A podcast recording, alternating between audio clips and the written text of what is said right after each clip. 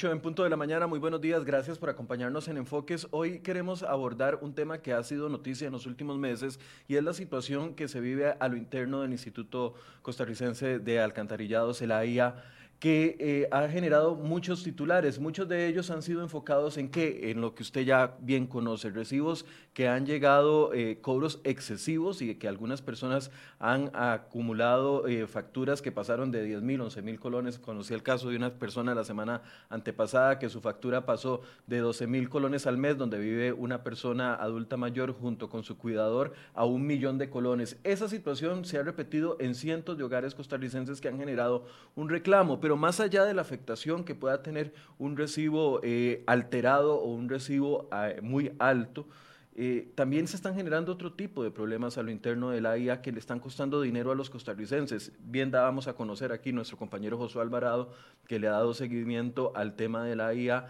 por ejemplo, una multa millonaria que se tiene que, asciende más o menos a los 7 millones de dólares, 6 millones de dólares y medio, que tendremos que pagar y que finalmente los usuarios, los consumidores, somos los que terminamos pagando esos esas pifias, por así decirle, de las instituciones. ¿Qué se puede hacer? ¿Cuál es la crisis que se está viviendo interno? ¿Y hay voluntad de arreglar esa crisis interna? Bueno, para eso invitamos a cuatro sectores distintos el día de hoy.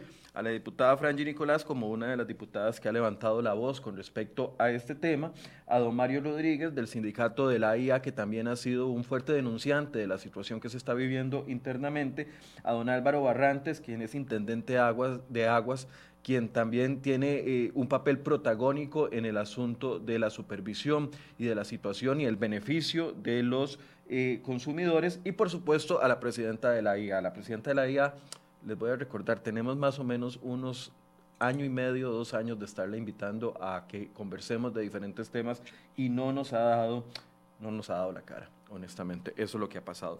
Le voy a dar la bienvenida a los tres que sí aceptaron eh, la invitación, doña Frangi, don Mario y don Álvaro. Buenos días, gracias por acompañarnos a los tres.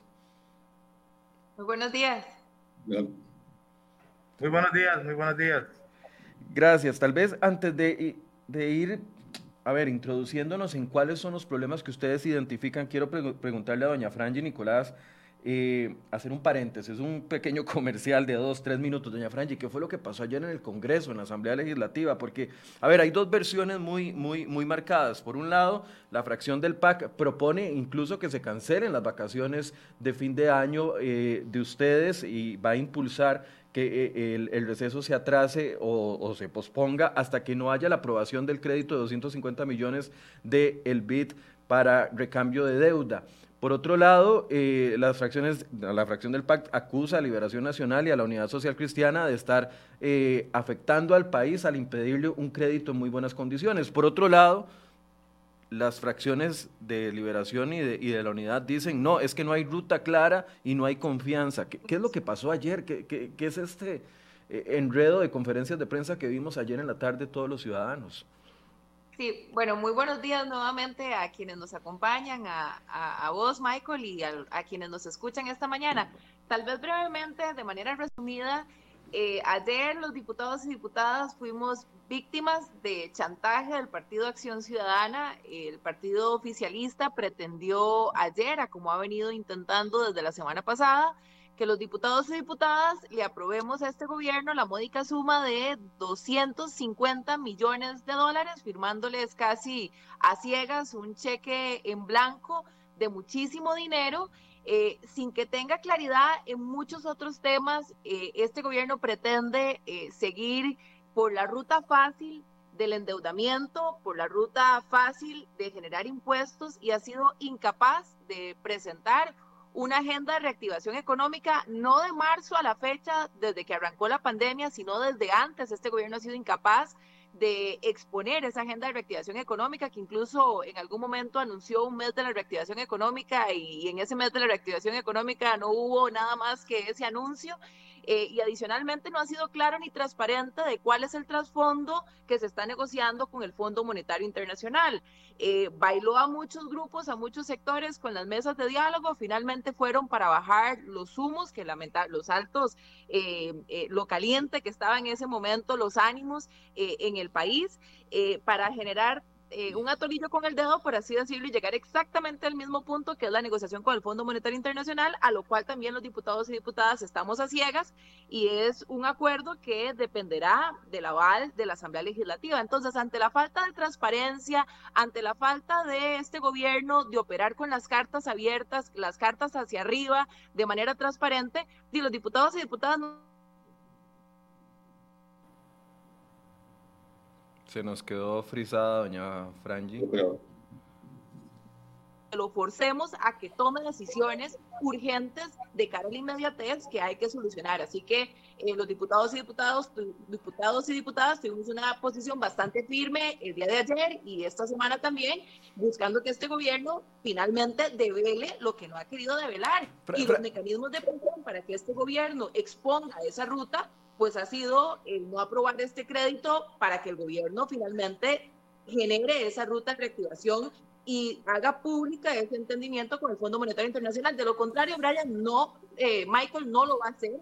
Eh, así que pues el día de ayer el gobierno de manera chantajista desconvocó el resto de proyectos como si no importaran para los costarricenses con tal de seguirnos forzando para que aprobemos ese crédito. Y sale como una versión de que eso es canjear deuda cara por deuda barata. Lo cierto del caso es que el crédito a hoy como está no tiene candados para generar eh, necesariamente ese canje de deuda cara por deuda barata y bien podría el Partido Acción Ciudadana utilizar esos 250 millones de dólares para seguir eh, endeudándose más y poder eh, seguir pateando el tarro este año y seis meses que le quedan a esta administración y dejar los problemas sin resolver. Sí, Así eh, que, eh, pues, es parte de lo que vivimos el día de ayer. Franji, yo esa, esa molestia la entiendo muy bien porque he sido uno de los más insistentes de que tienen que marcar una ruta clara. Dicen, un ajuste, vamos a ir, ayer eh, don Elian va a la Asamblea Legislativa y les dice a algunos diputados, yo no sé cómo funcionó esa convocatoria, pero le dice a algunos diputados que se presentaron en una reunión,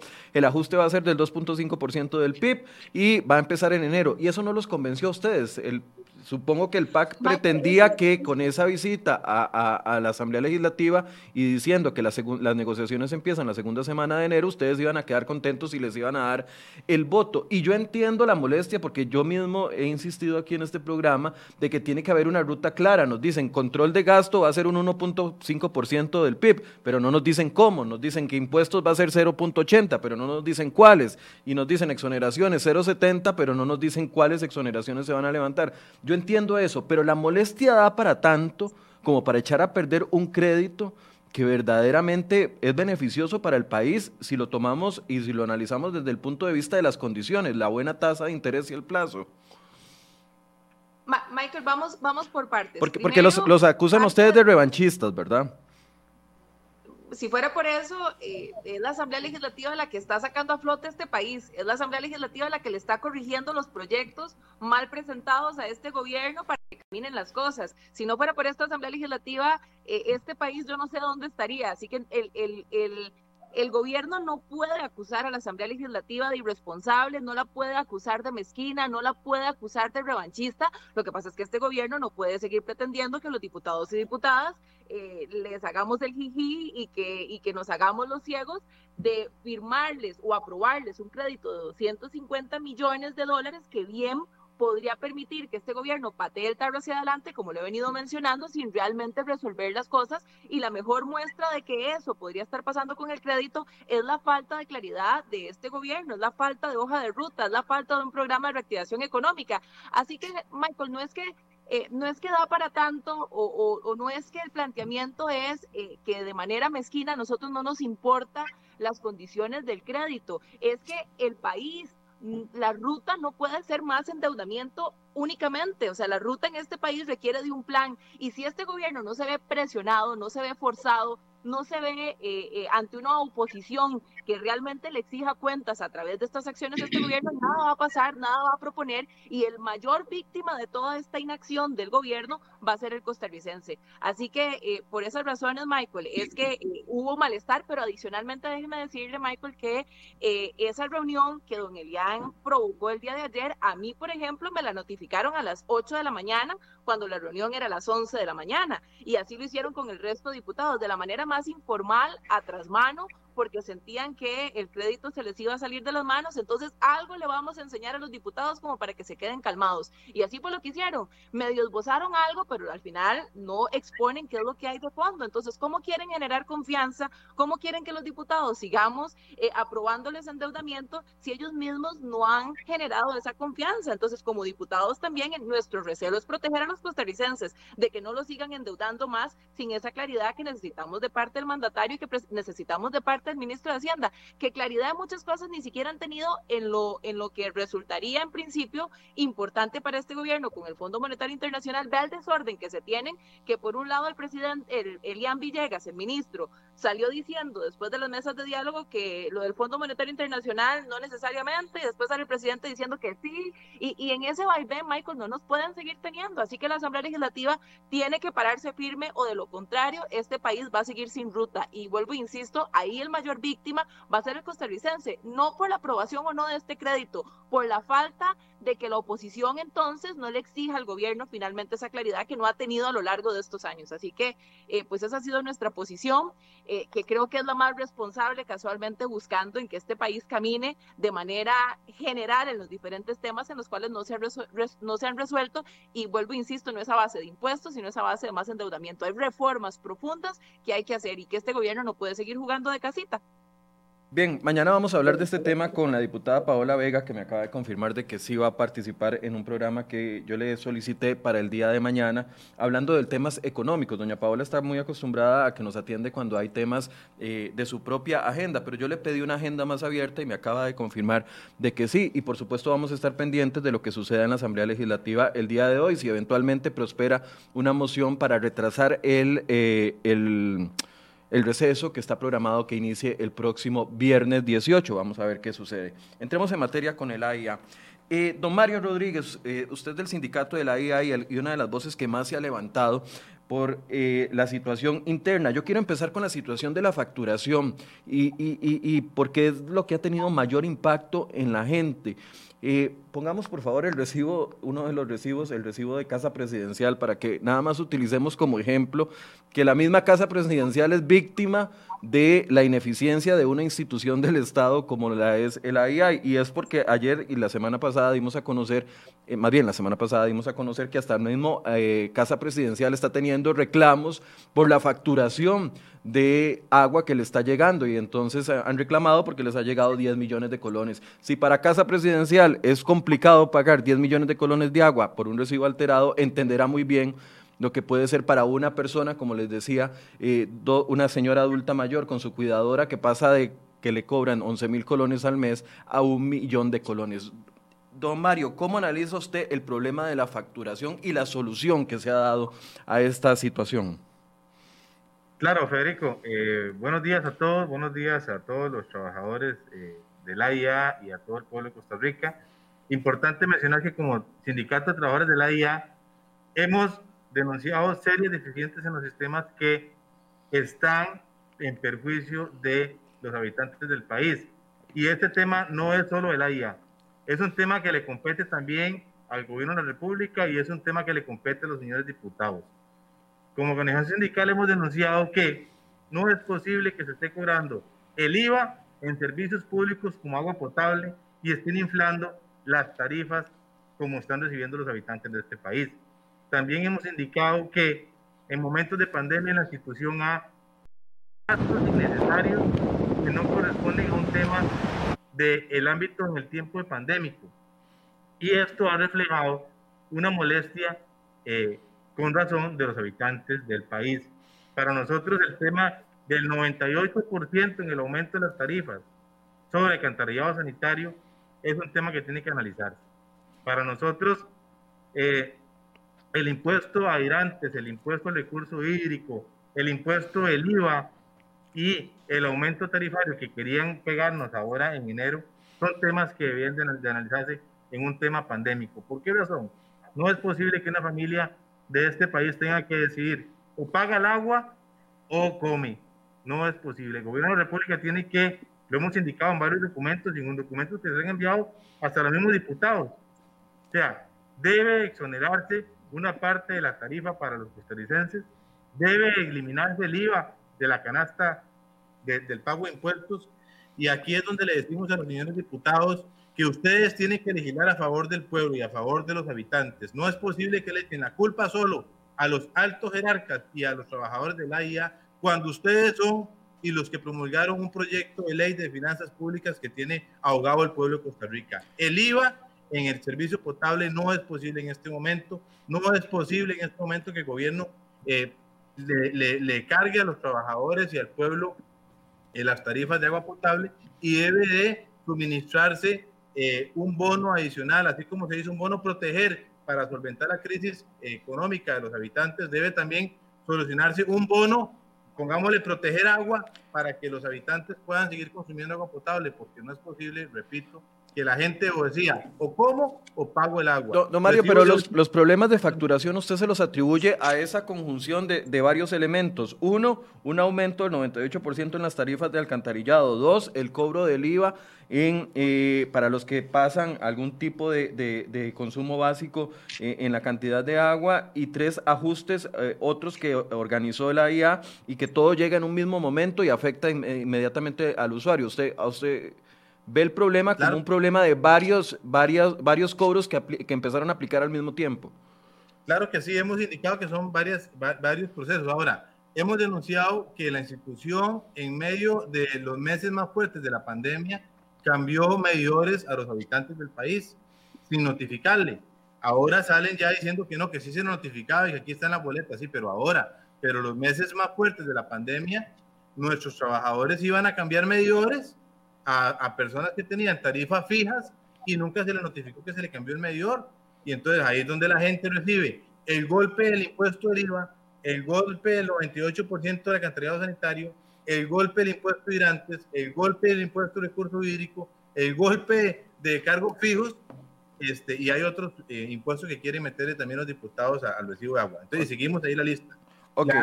aquí el tema es que han golpeado duramente al pueblo de Costa Rica con el tema de las tarifas. Más esto sumémosle las inconsistencias que han tenido los sistemas de facturación en, en, AIA. ¿Cuáles, ¿Cuáles inconsistencias que le hemos denunciado? Que no es posible que el sistema genere eh, eh, no reconexiones de corta de agua porque eh, tienen recibos pendientes. Recuerde que los recibos de AIA quedaron pendientes a vencimiento de diciembre. Entonces, cuando usted le cortan un recibo en el mes de octubre, debe el recibo de octubre y le cortan el agua, el mismo sistema no generaba la reconexión del agua potable. Entonces la gente se quedaba sin el servicio de agua potable porque tenían un recibo pendiente el mes de diciembre facturado que no lo había pagado porque estaba en estudio. Porque claro, que le habían llegado 8 millones de pesos y cómo va a pagar un habitante de, una casa humilde 8 millones de pesos de agua de un recibo potable.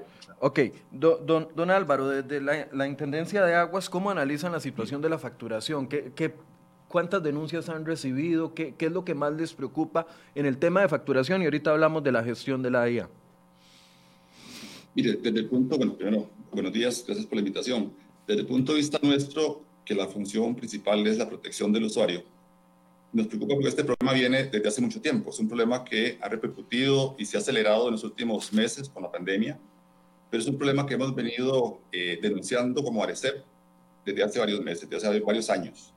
Empezó eh, a principio de año, recordemos, con racionamientos muy fuertes eh, que estaban afectando a toda la población y que cuando se sumó la pandemia se hizo más grave.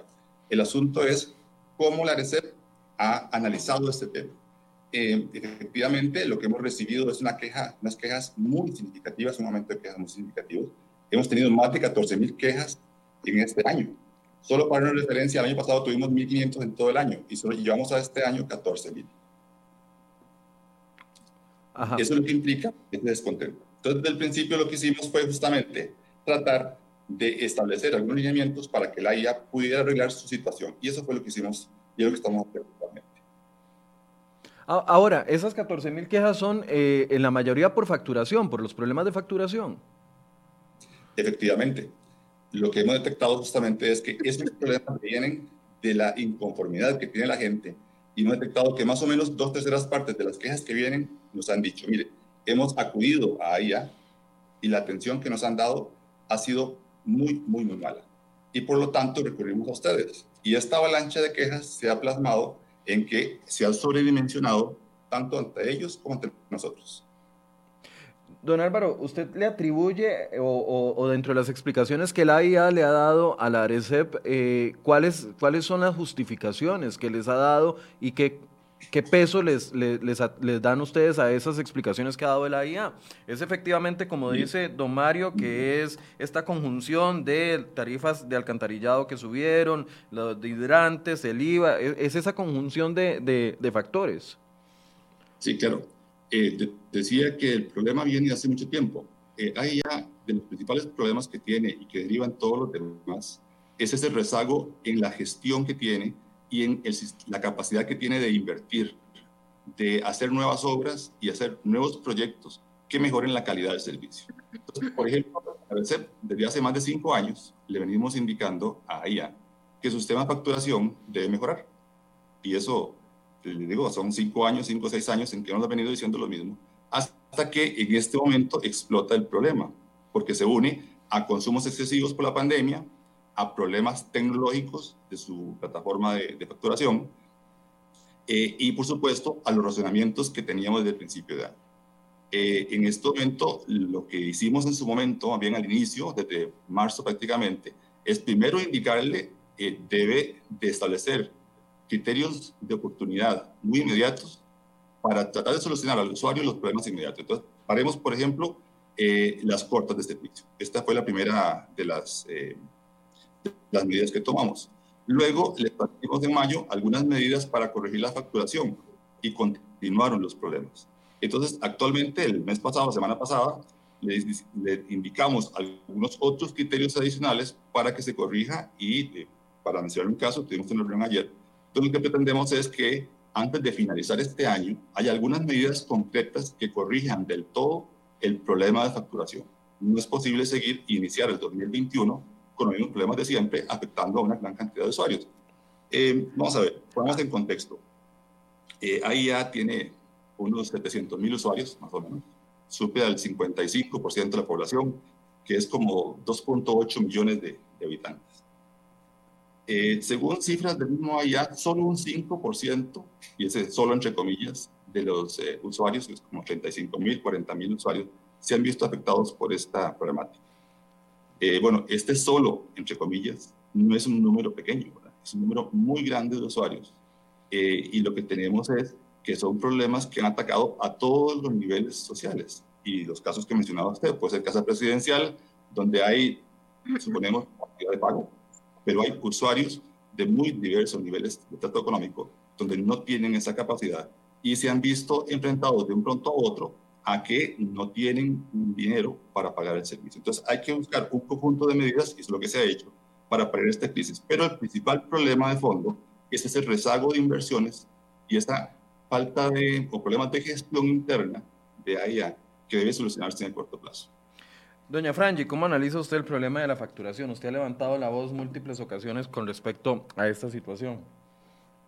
Bueno, Brian, eh, perdón, Michael, decirte que eh, el tema va más allá de la facturación. O sea, la, problemática que está pasando en el AIA no es solamente eh, la situación que le está provocando a muchísimos costarricenses, la angustia de tener que recibir eh, recibos, valga la redundancia, por eh, sumas exorbitantes, eh, desde los 5 mil colones de más hasta los 5 millones de colones de más. Han habido casos con, con, sumas irracionales y basta con pasar por el frente de alguna sucursal de la IA para ver la angustia reflejada en las filas enormes de gente pidiendo sus reclamos. Pero la problemática trasciende esa situación que ya de por sí es, es bastante grave la trasciende a muchísimos otros factores que, o muchísimos otros temas que son igual de criticables a la institución.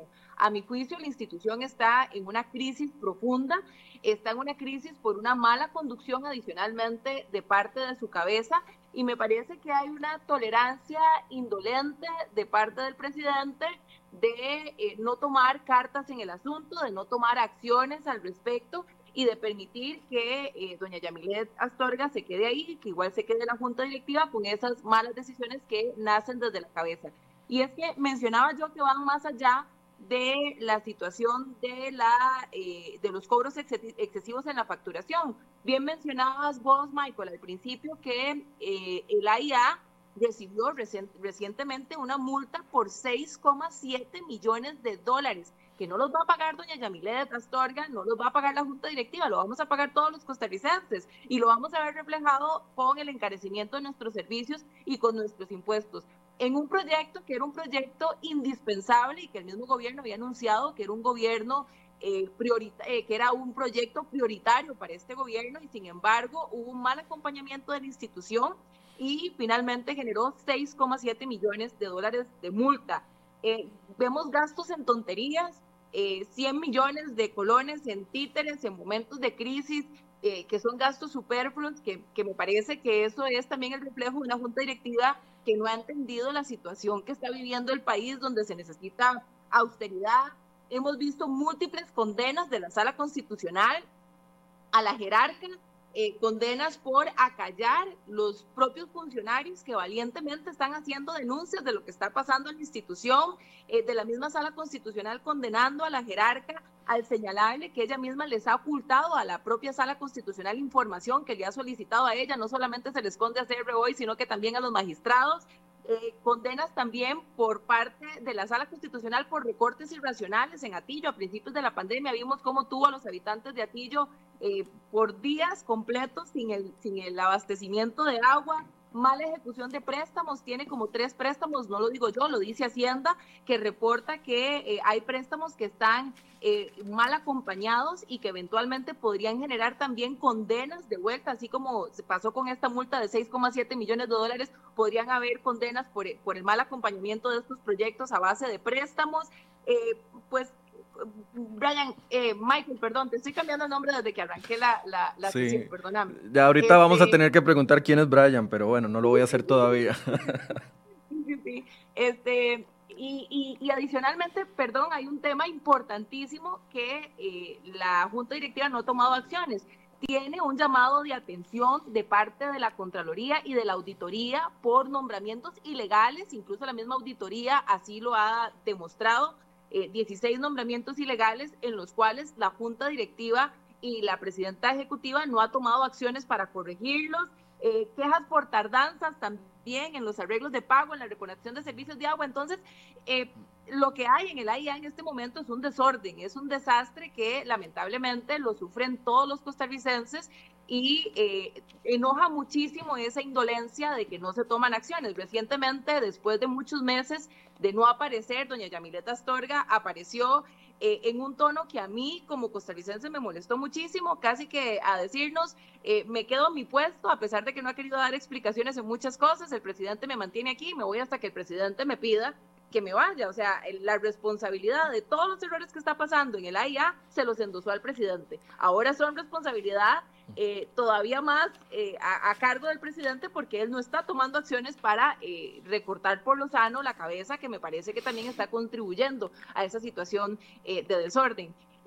para, usted es un problema de gestión, Franji, entonces, más que de un tema de facturación independiente, digamos que porque nos decía don Álvaro, bueno, son 700 mil usuarios los que atiende la IA, de esos representa una población de 2.8 millones y la IA justifica que solamente en unos 40 mil usuarios de esos 700 mil están presentando problemas con la facturación. Para usted no es un problema aislado, es uno de los múltiples problemas que presenta la IA entonces. A mí me, parece que es una serie eh, de problemas que vienen con lo que menciona don Álvaro, hay un rezago de inversiones y de problemas que se vienen arrastrando, pero adicionalmente, Michael, hay un problema que nace también desde la toma de decisiones, o sea, no, uno, uno ve que pasan los errores y no se corrigen. Eh, y uno, eh, eh, el, el, simple hecho de ver una jerarca persiguiendo a los funcionarios que están denunciando los problemas internos, demuestra que eh, es una persona que no está en el ánimo de corregir, sino en el ánimo de acallar los problemas. Los múltiples llamados de atención de la Intendencia de Aguas, del ARECEP, que no se corrigen, también es otro reflejo de que hay un problema también de conducción que no está acatando los llamados. Entonces, estas, estas críticas y estos señalamientos son en, razón de lo que menciona bien don Álvaro, pero también adicionalmente en razón de que desde la cabeza hay problemas importantes de toma de decisiones y de correcciones. Y no lo dice esta diputada de oposición, es que lo ha dicho la Intendencia de Aguas, lo ha dicho Arecep, lo han dicho los magistrados, eh, lo ha dicho la Defensoría, o sea, son múltiples actores eh, importantes dentro de la estructura y el aparato estatal que han hecho estos llamados de atención y nada pasa y nada se corrige dentro de, las, dentro de la institución. Don Mario, ¿qué explicaciones le han dado a ustedes como sindicato? Asumo que tendrán buena comunicación con la, con la presidencia de la IA o, con, o al menos contacto con la Junta Directiva. ¿Qué explicaciones les han dado con respecto a este punto de la facturación en específico? ¿Los han convencido las explicaciones? Vamos a ver, primero lo que tengo que decir como organización sindical mayoritaria del AIA y representativa de los trabajadores es que la junta directiva de nuestra institución eh, lo único que hace es trasladar los documentos que le enviamos como organización a la gerencia este, sin entrar el fondo al asunto. Eso es lo que ha hecho en los últimos eh, eh, años y en los últimos meses. Eso es lo que ha hecho. Trasladar nada más toda denuncia, todo lo que se plantea, se le traslada al gerente general, nada más entonces la comunicación con la Junta Directiva es cero. Tratamos de hacer una comunicación con un, con un miembro de la Junta Directiva también, este, pero eh, parece que el canal se, se, cortó, se eliminó esa comunicación también, no fue posible. Entonces, eh, aquí el tema es que los que tienen que dar la cara por los 3.800 millones de colones que se perdieron con Acción a Agua, más los otros 10 millones que quieren meterle ahora con una, con una contratación eh, externa, eh, están, están queditos, ¿verdad? Están tranquilos sin dar la cara. ¿Dónde, ¿Quién va a pagar eso? Y nos parece a nosotros que nuestros trabajadores plataformistas, nuestros trabajadores lectores, nuestros trabajadores de cuadrillas son los que están recibiendo los balazos en la calle. No son los altos jerarcas que han tomado malas decisiones que han llevado a nuestra institución a este, a este ámbito, los que están poniendo las balas a, a los balazos. Son nuestros trabajadores y ya nuestros trabajadores han dicho. O sea, si no me dan un material, hoy hay una gran manifestación en San Vito Cotobruz, en este momento, allá frente a la agencia de la IA, porque los pobladores ya están cansados de que no haya agua potable. ¿Y qué es lo que dicen nuestros trabajadores de IA? ¿Cómo reparamos unas fugas de unos tubos eh, cuando no tenemos materiales, cuando la institución no nos da los materiales adecuados o nos da por lo menos para iluminarnos? No es posible que los jerarcas de AIA gasten millones y millones en consultorías, en contrataciones, en temas como bolitas antiestrés y títeres que abra la diputada, este, mientras el servicio público es indispensable materiales y equipos. Por, eso, los trabajadores, a ver, si yo soy una persona que recibo un recibo de agua de, de la noche a la mañana y me pasa de, de 15 mil pesos a un millón de colones, por supuesto que voy a ir y me voy a enojar y voy a hacer todo lo que tenga que hacer para tratar de reclamar mi derecho. Los trabajadores de plataforma, por ejemplo, están imposibilitados de hacer los arreglos de pago eficaces porque la IA no se lo permite. O sea, no es un tema de los trabajadores, es un tema de la institución. Sí, aquí hay, aquí hay un tema importante. Nosotros denunciamos hace alrededor de 22 días el gasto inmenso que está haciendo la institución, más de 97 millones de pesos. 97 millones de pesos a una empresa para que conteste mensajes WhatsApp mensajes de Facebook y conteste la línea 800. Más de 97 millones de pesos. ¿Cuántos funcionarios públicos con experiencia que puedan resolver los conflictos de los habitantes se pueden contratar con este dinero? No es posible que la gente llame, 24 horas después le contestan un mensaje de WhatsApp o 20 resto de días después les contestan que su recurso de revisión del recibo eh, eh, está, está normal y que tiene que presentarse en arreglo de pago. Nos parece que es un asalto más normal este, porque no es posible. Y ahí es donde llegan el montón de quejas al ARECEP este, de que la institución es ineficiente para resolver el tema, porque no es posible que a una persona le digan, usted tiene que eh, pagar 500 mil pesos eh, porque ya no hay forma de resolver el tema del agua potable, o lo paga y hace un arreglo pago, o le cortamos el agua. Y eso no es posible. Y ahí es donde, ahí es donde tiene que entrar otro ente responsable y que tiene la capacidad para cambiar lo que son, uno, los diputados eliminando el pago del IVA y dos, el gobierno de la República creando un bono proteger para estas familias de, de, de, que reciben recibos grandes para que se les rebajen las tarifas. Nosotros hemos propuesto que se les rebaje a las tarifas de más de 80 mil pesos el 25% y el 50% de las familias que han tenido COVID que tienen, eh, que tuvieron el tema del bono proteger y están en el 26% del desempleo, este, para que solvente la carga económica, porque es que no es solo un tema de mala gestión de, de altos jerarcas de AIA, es un tema también que le corresponde a los diputados y es un Bueno, se le pegó el, el video a, don Mario. Mientras recuperamos a don Mario, don Álvaro, a ver, ya han pasado los meses. Los meses han pasado. Tema que le corresponde también. Ah, perdón, ahí está. Don Mario, ¿me escucha? Es que se le cortó. Sí, le escucho.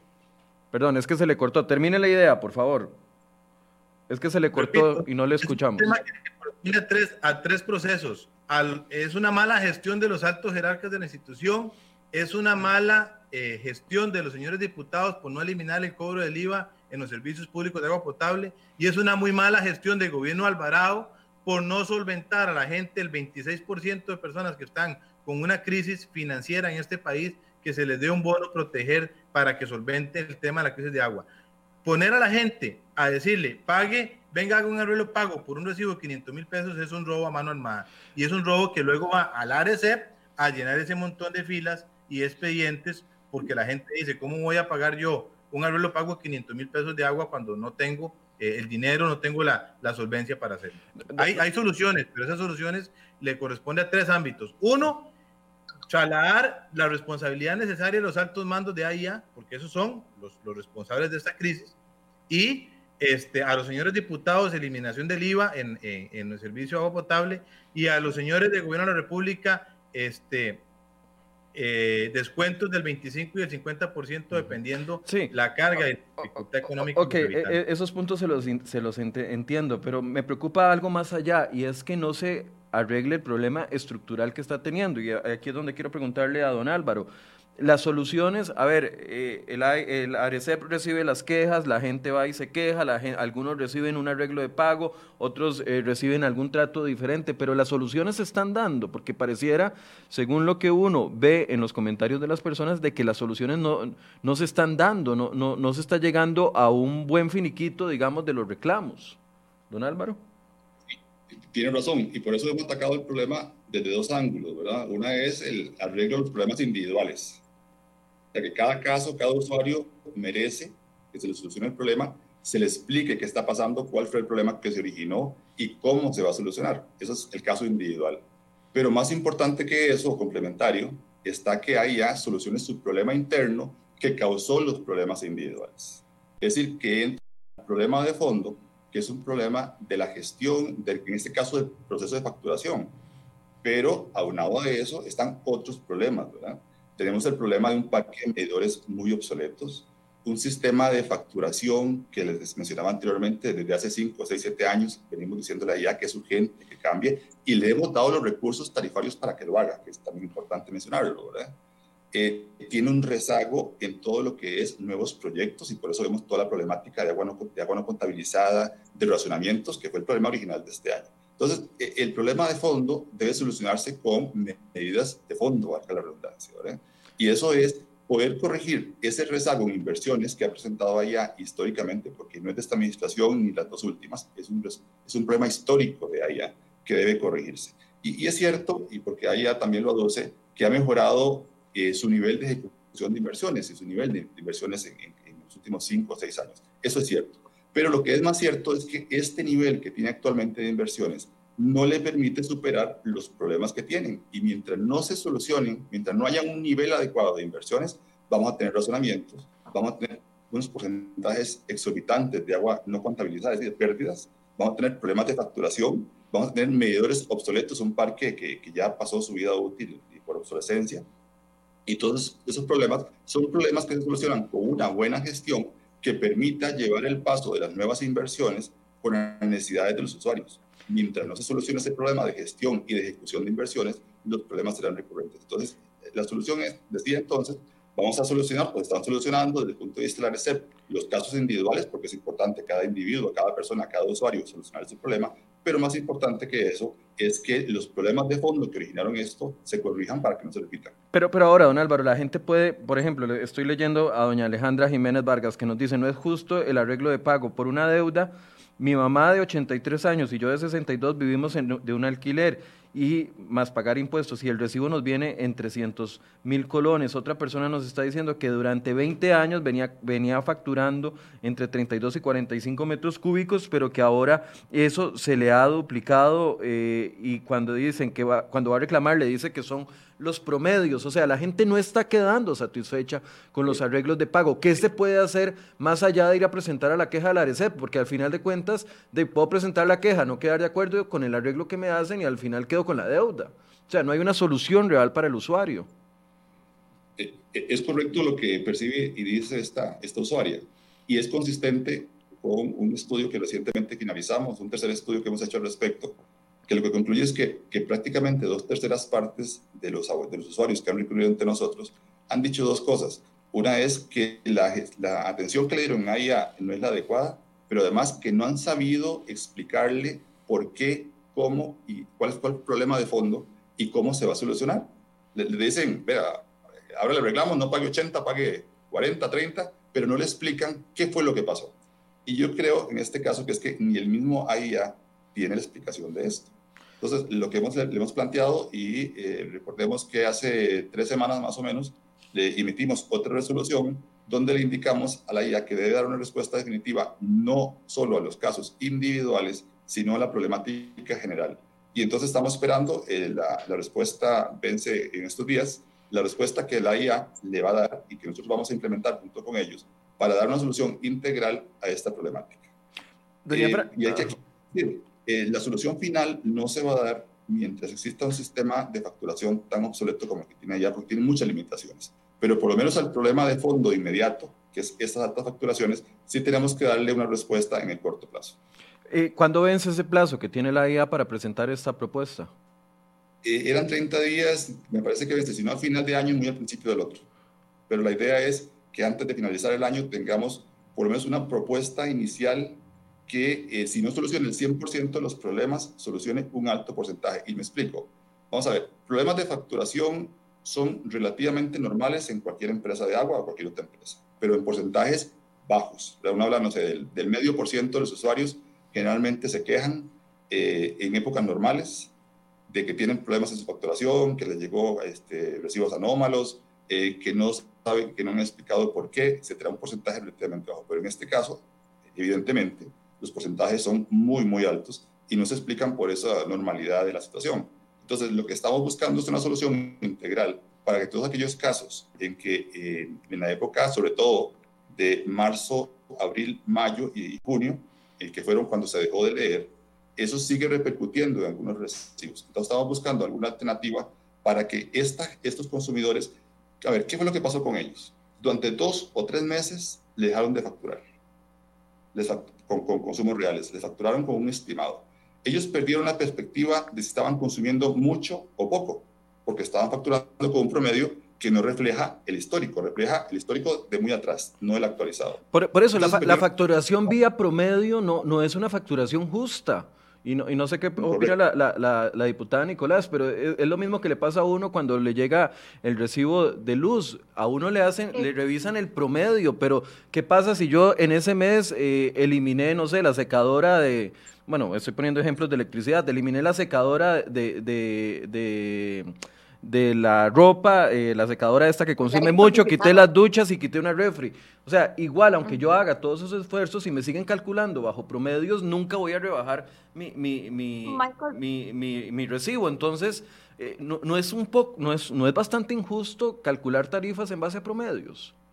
Pero es que adicionalmente es, es ilegal, ¿verdad? Es, es ilegal ese sistema de cobro y sin embargo así se hizo. Y mi, mi mayor preocupación y, y, molestia también, Michael, es cómo la jerarca y la junta directiva han minimizado el problema, lejos de hacer un reconocimiento de la situación grave que se está viviendo dentro de la institución, tener la transparencia del caso y tomar las riendas del asunto. He ahí la angustia eh, de la permanencia para muchos de nosotros de Yamileta Astorga en la conducción de la institución y de la junta directiva, porque no se ve una voluntad de corrección, si no es por el intendente de aguas, si no es por el ARECEP, eh, el AIA dice que es un pequeño puntillo, así lo dijo doña Yamileta Astorga, es un pequeño punto en una sábana blanca, o sea, mencionaba yo en el plenario que esa sábana de la IA parece más una sábana de dálmata que, que, realmente una sábana con solo un punto negro, o sea, son muchas cosas que no se corrigen. Y en cuenta hemos visto una actitud muy displicente eh, eh, de echarle la explicación al ARECEP, ¿verdad? Porque hay muchos usuarios que llegan a reclamar a la IA y el IA, lejos de darles la tranquilidad o la explicación de, una solución de qué es lo que está pasando y cómo eh, van a tomar riendas en el asunto, lo remiten al ARECEP como si fuera una culpa del ARECEP para que les dé una explicación de qué es lo que le está pasando en, en su cobro erróneo.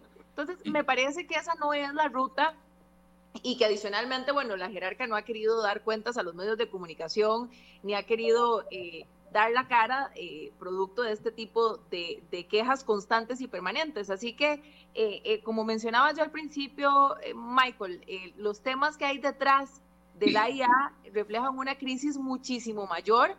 Y, y, bueno, en esa actitud de la IA, poco se ve que las cosas puedan caminar, porque incluso lo he, he visto a los jerarcas de la IA en una posición incluso confrontativa contra la ARECEP, incluso contradiciendo la ARECEP, ¿verdad? La ARECEP le hace llamados de atención, le hace ver los problemas que adicionalmente lo están viendo los usuarios y el, y el AIA se, se, lava las manos, lo justifica, dice que es, algo mínimo e incluso le ha dicho a Arecep, no, Arecep no está diciendo eh, las cosas como son, nosotros no tenemos problemas e incluso en junta directiva se tomó eh, la, jerarca y, y, miembros de la junta directiva mencionaron de que había que hacerle recomendaciones al Arecep eh, de que no hiciera comentarios sobre la crisis interna que estaban viviendo porque eso los perjudicaba en imagen. Lo mejor que pueden hacer para evitar que se les perjudique en imagen es hacer las cosas bien y corregirlas, no buscar también cómo acallar hasta la misma Arecep. Entonces, eh, la situación es muy grave y muy frustrante que por parte de este gobierno no se tomen acciones para corregirla. Dice don Luis Chavarría que en este año, se, en todo este año 2020 se desarrollaron las vacunas del COVID-19 y el AIA en ese mismo tiempo no ha podido detectar los problemas de facturación. Weiner Chávez dice, pregunte por qué en San Vito tienen cuatro días sin agua y facturas que más bien suben y no hay inversión, solamente parches. Pregunta Jorge Hidalgo, ¿qué acción legal se puede tomar por el cobro de aire en las tuberías de agua? No sé si alguno sabe a qué se refiere don Jorge con respecto a eso. ¿Qué hace una persona cuando, cuando recibe un recibo por millones? hacer fila, reclamar, pero al final de cuentas, ¿cómo le van a hacer a uno un arreglo de pago sobre un cobro ilegal? Pregunta Conrad Peters. Tal vez, Michael, tal vez aclarar un poco el tema de, de, los promedios, los promedios y facturación estimada. Como tal, no es ilegal. A ver, la, la normativa permite, bajo ciertas circunstancias, que se pueda hacer. El problema no fue exactamente haber facturado con base en promedios o dejar de leer sino lo que se hizo posteriormente, cuando por primera vez se volvió a leer, después de dos, uno, dos o tres meses sin, sin haber leído y haber estimado, se hizo una facturación que fue técnicamente errónea. Y eso es lo que, está, lo que AIA debe corregir y que la ARECEP desde junio pasado le indicó que debería hacerlo y cómo debería hacerlo. Pero no se ha implementado adecuadamente esos cambios. Entonces, lo que corresponde ahora es un ajuste a todos aquellos consumos porque existen muchas variables en ese periodo en que no se leyó que estaban fuera del control, la mayor parte de las variables fuera del usuario. Por ejemplo, bueno, está el confinamiento que implicó mayor consumo, pero estaba ese, ese tema técnico que eh, alguno de, sus, eh, los correos mencionaba de aire. E, el aire se da cuando hay razonamientos, hay aire en la tubería porque no hay agua. Y este aire, por empuje, por empuje técnico, puede estar afectando los medidores y haciéndolos leer como si fuera agua y en el aire de las tuberías. Es un problema técnico que hay que superar. Entonces, todas esas variables que están fuera del control del usuario, no tiene por qué el usuario eh, a cambiar con esas consecuencias. Entonces, por eso es que estamos indicando ahí a que todos estos temas deben corregirse en la facturación para que el usuario que no tenía y no tiene responsabilidad ni control de estos parámetros no se vea afectado. Pero, don, eh, Álvaro, adelante. perdón, si me, si me permitís eh, hacer un aporte. Eh, don Álvaro, usted, usted menciona, y bueno, usted es, es, experto en la materia, no, no yo en temas de agua, pero usted menciona que los cobros eh, promediados en consumo no son ilegales.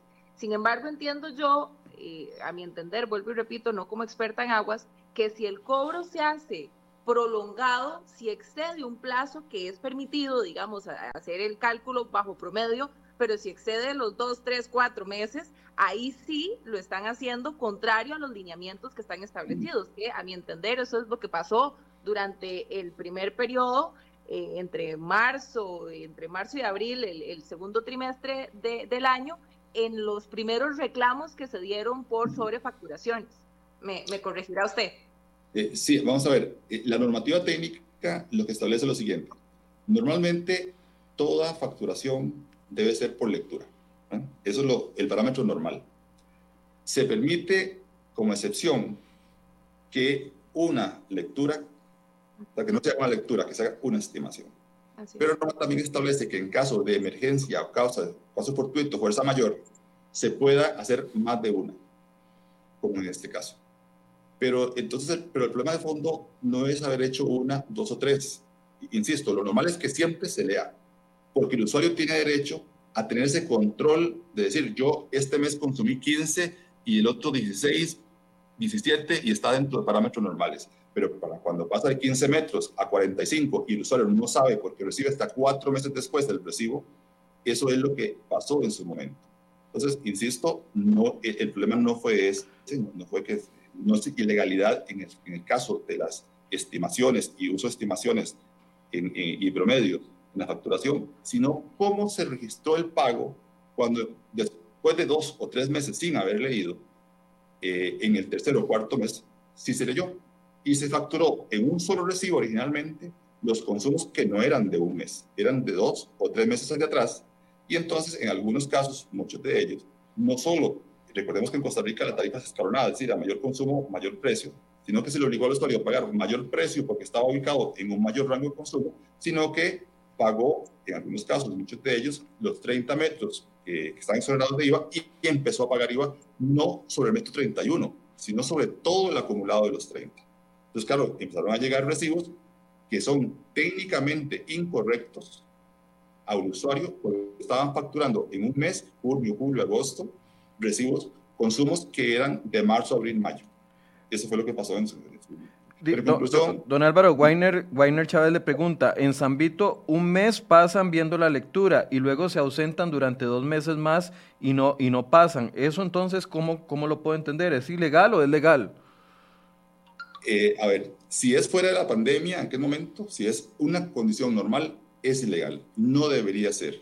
Solo, insisto, lo que permite la normativa es que eventualmente un mes se deje de leer pero un mes, como decía Daniel En caso de pandemia, estuvieron tres justificados en las condiciones de crisis sanitaria, confinamiento, etcétera, pero en esas condiciones. Pero si es una práctica normal de haya hacer eso en una comunidad, está fuera de la normativa. Es, es totalmente ilegal y hay que corregir. No debe ser. ¿Por qué? El usuario tiene el derecho a tener esa información. ¿Cuál es el espíritu de que tenga una factura mensual? no es solo para que AIA pueda recuperar el dinero que, gasta, sino porque el usuario tiene que tener ese control de que si hoy consumí 15 y mañana 16, 17, está bien, es una fluctuación normal, pero si me llegan 45, 50, 70 metros cúbicos, algo está pasando. Puede que tenga una fuga, puede ser culpa mía, pero no me voy a dar cuenta hasta que me llegue el recibo. Entonces, esa práctica de no entregar el recibo atenta sobre todo toda esa protección que debemos darle al usuario. Eh, en este caso, recomendaría al usuario que presente, que nos mande, puede ser por todos los medios que tenemos, por la línea 8000, este, por el correo usuario arroba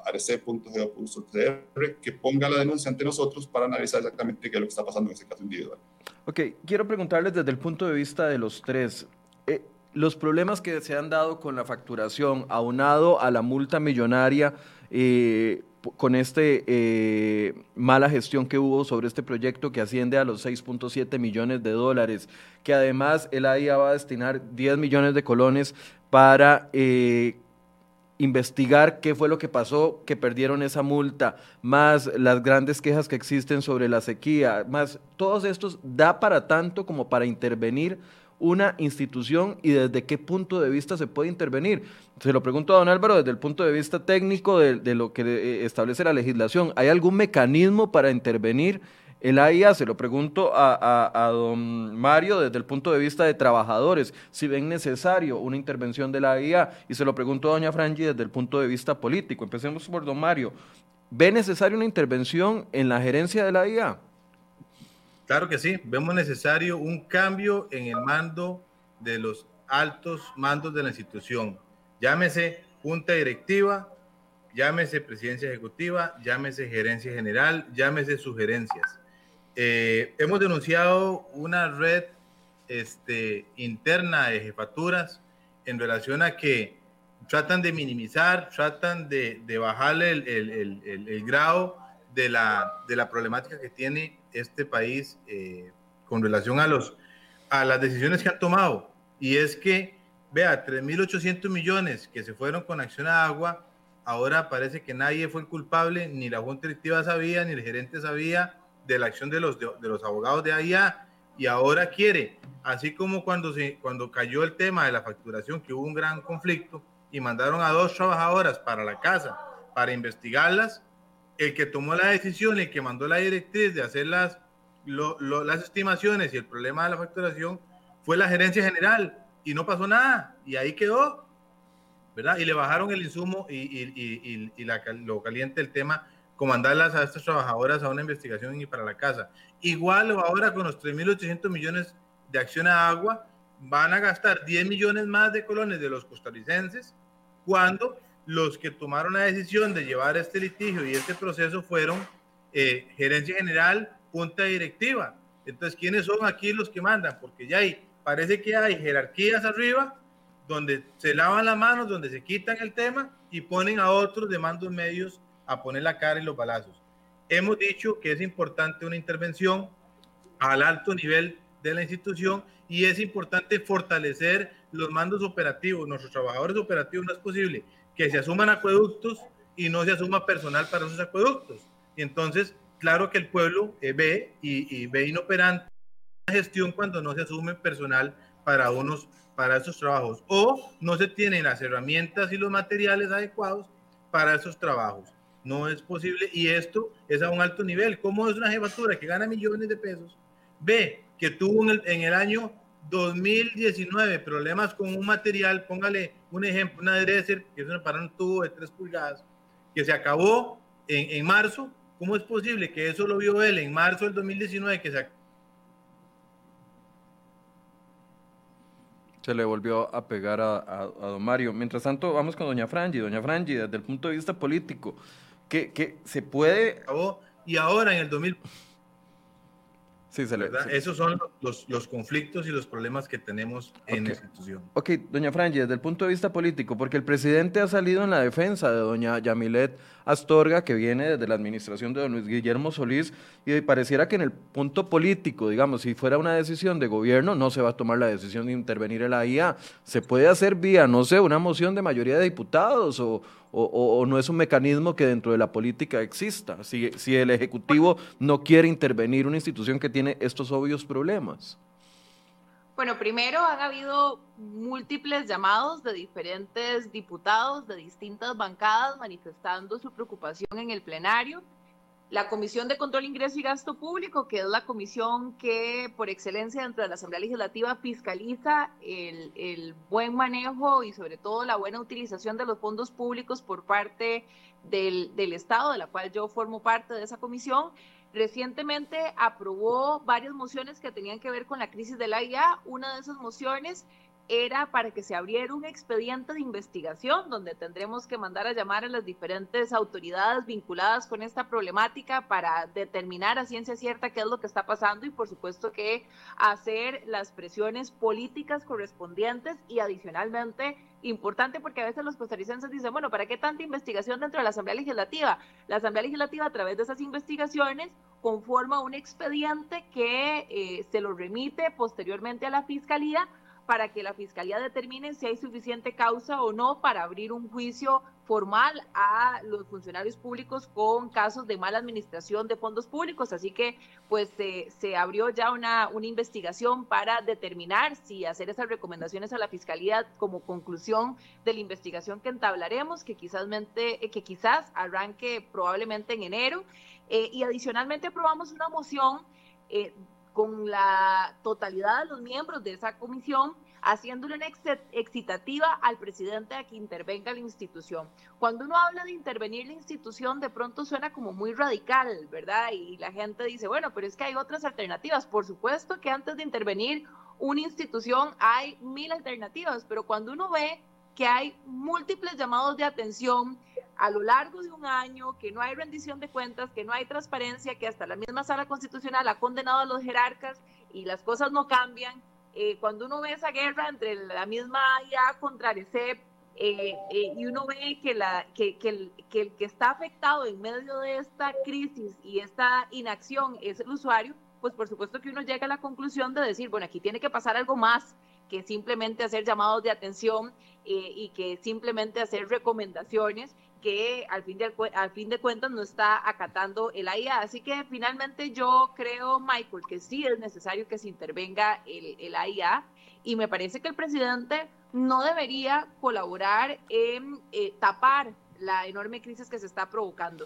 Eh, me parece que el presidente con su silencio y tolerancia está siendo complaciente y cierro diciendo que el presidente una vez dijo que no, no había peor acto de corrupción que ocupar un cargo en el cual no se estaba preparado. Pues bueno, estamos viendo que en la junta directiva y en la cabeza de la institución, al no tomar con sus propias manos y no tomar las riendas de la solución es porque no tienen la capacidad o no les interesa generar esas soluciones para corregir esa institución. Así que me parece que también hay complicidad, lo que el presidente en algún momento calificó de boca propia como corrupción al dejar que lo de la IA siga así, parte sin novedad. Rápidamente, para darles unos 30 segundos a cada uno para despedir, don, don Álvaro, desde el mecanismo de, de, de la regulación, ¿existe alguna manera de intervenir una institución o no por un tema tan generalizado y tienen que ir abarcándolo por temas separados? Mire, desde el punto de vista regulatorio, lo que hemos hecho es definir cuáles son las áreas que deben intervenirse en el sentido de que deben modificarse y que deben estructurarse de diferente forma en beneficio del usuario. Pero institucionalmente ya es resorte de la parte política donde no nos metemos. Nosotros, el, el papel nuestro está en definir que esta crisis sanitaria que derivó en una crisis económica y una crisis social no debe de venir en una crisis política y la cristalización política puede ser la intervención, pero ahí como, como ARCEP no nos metemos en el tanto que la parte nuestra tiene que ver con la parte técnica, con la parte de, la gestión, y ahí sí, estamos eh, revisando y hemos a lo largo de este año emitido numerosos informes que pueden, por ejemplo, servir de insumo para, para un interventor, si fuera el caso, para ver cuáles son las áreas que deben mejorarse. Porque, insisto, el rol nuestro es en defensa del usuario, y en este tanto deben mejorarse, y la gestión es el punto clave de todo esto. 30 eh, segundos, don Mario, un cierre. Sí existe forma de, eh, de paliar esta crisis que tiene la IA. Una es el cambio de sus altos mandos. Eh, dos, que los señores diputados eliminen el cobro del IVA en el servicio de agua potable. Y tres, que el gobierno de la República ejerza bonos proteger para el agua en relación a las familias que han estado en el 26% de desempleo en las familias que han estado con el tema de la pandemia y eh, solicitarle a la institución que cuando cambie medidores se notifique inmediatamente al usuario y además que según el reglamento de servicios públicos de AIA se instale la llave check que se debe instalar luego el medidor para que cuando haya una reparación o haya un tema de bombeo, ese flujo de aire que pasa por la tubería y marca el, el, el medidor eh, no se le marque a la persona eh, eh, aire en, en, sus, en sus medidores. Y esto lo digo porque el reglamento de servicio de la IA lo indica. Deben de instalarse los medidores con la llave check y cuesta mucho que se instalen estas llaves check, no lo hacen de, de, de una vez. Y lo otro es que estamos en contra de la privatización de la tercerización de los servicios en relación a que no es posible que sigamos gastando más de 97 millones en una plataforma de comunicación obsoleta que no ha dado la talla para los habitantes del país. No lo ha dado. Y este, tenemos trabajadores de la IA en plataformas que están sufriendo este tema.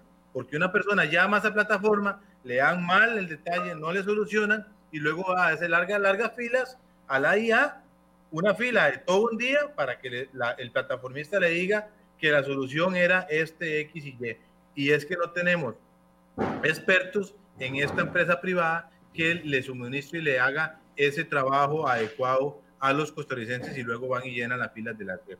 Es importante fortalecer las plataformas, fortalecer los horarios, fortalecer la atención al público en este momento de pandemia. Cuando hay cortas de, cortas de agua, es importante ampliar la, la atención al público en plataformas, pero con personal, donde también se le garanticen sus derechos y su estabilidad este, emocional, ¿verdad? Porque no es posible que la carga es más amplia. Okay, Igual doña, también. Doña Frangi, una conclusión. Sí, eh, mencionaba yo al principio, Michael, eh, como ocho generadores de crisis dentro de la institución que han sido eh, bastante documentados y evidenciados no solamente por la ARECEP, sino que también por la misma prensa eh, que, que, denotan esa crisis que yo al principio mencionaba, pero solamente el simple hecho de los malos cobros a los usuarios, eh, que ya es una grosería per se, que adicionalmente venga en tiempos de pandemia, cuando la gente está desempleada y está con estrés tremendo y con limitaciones financieras, es una eh, barbaridad. y adicionalmente que se sume una multa de 6,7 millones de dólares esos dos factores son lo suficientemente graves como para estar suficientemente enojados como costarricenses. Esos 6,7 millones de dólares que yo mencionaba, que, todos los costarricenses vamos a pagar. No es una cosa que usted dice, eh, dice, perdieron 6,7 millones de dólares, se están cobrando más los recibos, que siga la cosa como está. Me parece que el tema eh, se las trae, que es un tema complejo, que es un tema que hay que tomar con seriedad. Eh, y decirle a los costarricenses que como diputada de la República yo seguiré levantando mi voz eh, que haré todos los llamados de atención para que este tema se corrija y que por supuesto que también haré las excitativas del caso para que la Asamblea Legislativa sea vehemente y contundente, no contra una persona en sí, que, en este caso pues hemos mencionado a, Yamilet como la principal conductora de la institución, pero hay un problema de fondo que hay que buscar corregir, que desde la Asamblea Legislativa nosotros tenemos que colaborar para que esto se corrija. Eh, y, bueno, haciendo los llamados también desde la Comisión de Control, Ingreso y Gasto Público, después de esa investigación, para que la Fiscalía también tome cartas en el asunto en caso de haber ilegalidades demostradas, porque los costarricenses no pueden sentir que estas cosas pasan y, nada ocurre y no hay consecuencias y no hay responsables. ¿verdad? Así que eh, prometerles que como diputada seguiremos dándole seguimiento a este tema, buscando que la institución mejore y que el usuario tenga el servicio que se merece. Eh, don Álvaro, un cierre. Mire, decía, en consistencia con todo lo que hemos dicho, ahí es un problema que es multivariable, ¿verdad? Eh, y por lo tanto, las soluciones tienen que serlo así. Hay soluciones que provienen de la Asamblea, parece, por ejemplo, hemos conversado de esto, pero un cambio es el marco legal nuestro de RECEP, darle mayor garra, mayores sanciones por sancionador a RECEP. Eh, pero el problema de la gestión es básico. El problema de solucionar la poca capacidad que tiene AIA de invertir es la solución clave para todo esto y eso pasa por mejorar la gestión interna de AIA.